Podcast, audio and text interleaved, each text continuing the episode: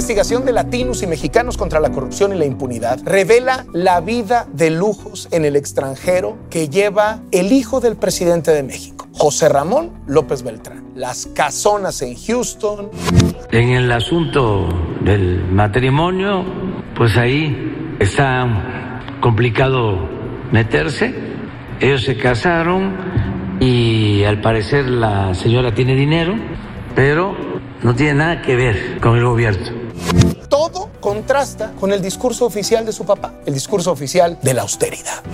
Ya me llegó información sobre cuánto gana Loret. Hay que ver si paga impuestos. Todo eso lo voy a pedir en el informe. Aunque los datos estén inflados, al presidente le cree mucha gente. Y lo que ha hecho hoy es ponernos a mi familia y a mí a merced de la delincuencia. Para que eh, la Oficina de Transparencia nos informe sobre eh, los ingresos del señor Loret de Mola. Se le informa que el INAI no cuenta con facultades constitucionales ni legales para realizar investigaciones como la solicitada.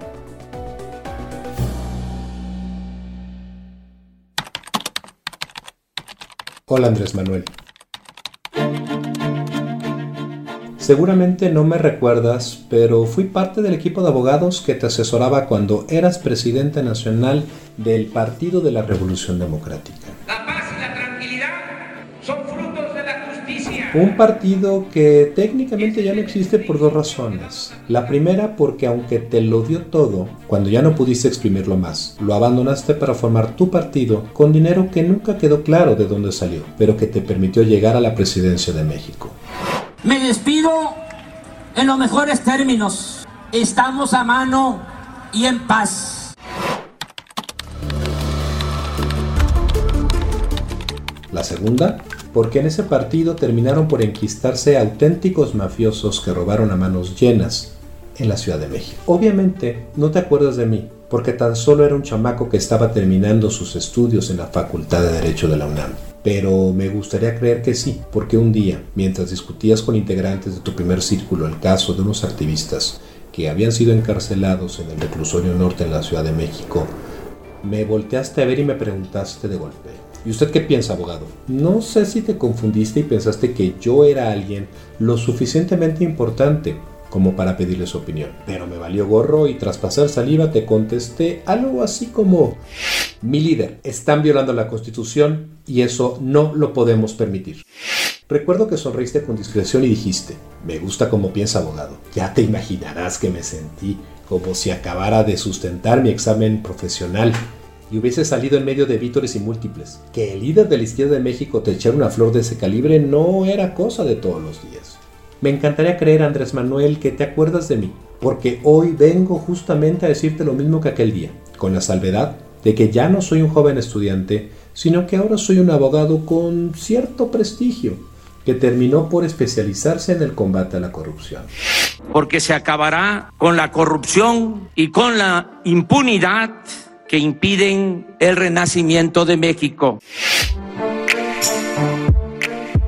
Vengo a decirte que desde el día que asumiste la presidencia de la República, has violado la constitución política de los Estados Unidos mexicanos al implementar, gracias a la mayoría que obtuviste en el Poder Legislativo, por tu discurso anticorrupción, por el hartazgo de la sociedad y el consecuente voto extraído desde su hígado, la tristemente célebre reforma penal fiscal de 2019 y desde ahí, gracias a la politización de la Unidad de Inteligencia Financiera, del Servicio de Administración Tributaria, de la Procuraduría Fiscal de la Federación y de la Fiscalía General de la República, lograste acorralar a tus rivales lanzando acusaciones sin sustento en la mayoría de los casos. Todo esto, señor presidente, lo he analizado y denunciado en los medios de comunicación que todavía se atreven a señalar lo que ya es un grito a voces. El uso de la ley y de las estructuras gubernamentales para apuntalar a tu gobierno, lo cual, si me lo permites, te diré que cumple perfectamente con una de las definiciones básicas de la corrupción, el uso de una posición de privilegio para obtener un beneficio indebido. Sí, Andrés Manuel, me siento profundamente decepcionado y preocupado. Por la ruta que está tomando tu gobierno. A pasos agigantados tu presidencia se está posicionando para ser considerada como una de las más corruptas en la historia de México, ya que más allá de tu discurso, tus acciones no solo no han logrado llevar ante la justicia a quienes saquearon a México, sino que han generado graves daños a la economía y a la seguridad del país. Decidiste bajarle los sueldos a los burócratas, alegando que con eso se erradicaría la corrupción. Decidiste cancelar un aeropuerto generando con ello un quebranto económico sin precedentes para el país.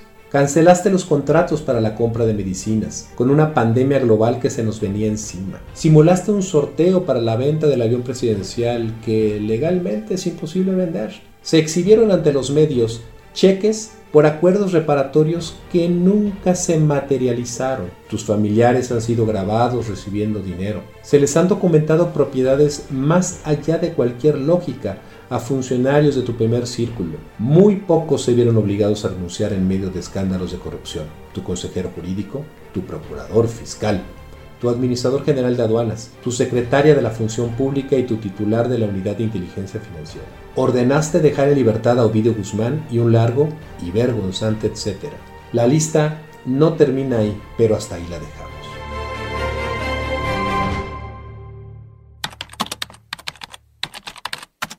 Mi yo de aquellos años me lo pide encarecidamente. El periodismo de investigación te tiene acorralado y lo único que han hecho esas mujeres y esos hombres es exhibir información y documentación que no has logrado rebatir. Y claramente no encuentras la manera de salir adelante. A cada reportaje tu respuesta es lanzar acusaciones ad hominem y generar otro escándalo. Pero ayer, señor presidente, cruzaste una peligrosa línea. Ante el escándalo provocado por la investigación de un posible conflicto de interés entre Pemex y la empresa norteamericana Baker Hughes, en la que inevitablemente se vio afectado uno de tus hijos y su familia, violaste flagrantemente la Constitución y las leyes que de ella emanan, mostrando información de carácter fiscal y financiera del periodista Carlos Floret de Mola, que supuestamente recibiste de manera anónima. Yo no sé por qué se alebrestaron, se este, incomodaron tanto, porque señalé aquí una información que me hicieron llegar sobre lo que gana Loret de Mola. No la muele, señor presidente. A ti no te llegan cartas anónimas. La lógica dicta que esa información fue extraída desde el Servicio de Administración Tributaria y con ello se violaron, ¿estás listo? Los artículos 1, 6, 7, 13 y 16 de la Constitución, los artículos 6 y 31 de la Ley General de Protección de Datos Personales en posesión de sujetos obligados. Los artículos 69 y 89 del Código Fiscal de la Federación.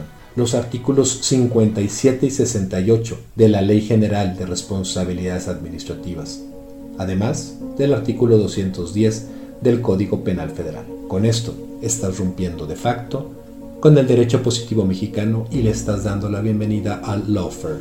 Estoy seguro que la decisión de ventilar información que está protegida por el secreto fiscal, fue tomada en un momento de ira y espero, sinceramente, que por lo menos alguien de tu equipo te haya advertido que ello implicaría la posible comisión de diversos delitos, chance y hasta de delincuencia organizada, esa que tú nos prometiste erradicar. Con esto, señor presidente, te acabas de colocar no solo en la misma posición que aquellos que criticaste tanto, sino que abriste un nuevo capítulo en la historia de la corrupción en México. Si yo todavía fuera tu abogado, señor presidente, te advertiría que la jefa del Servicio de Administración Tributaria, tu incondicional a toda prueba, puede ser llamada para una reunión de trabajo ante el Poder Legislativo y que, en este, puede ser creada una comisión especial que investigue este caso y te pondría sobre de aviso que seguramente se presentarán denuncias ante la Fiscalía General de la República en contra de diversos servidores públicos. De igual manera, señor presidente,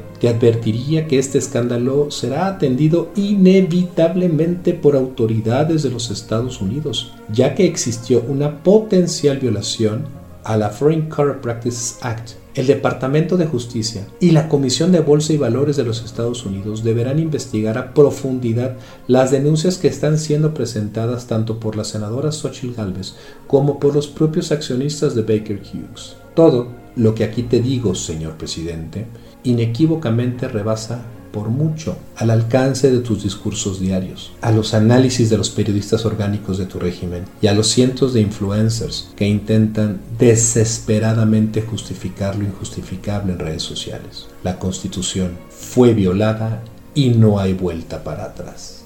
Pero como ya no soy tu abogado, estimado Andrés Manuel, solo te diré que lamentablemente es probable que tu presidencia pase a la historia como una de las más corruptas de la historia de México. Te reitero la seguridad de mi consideración distinguida.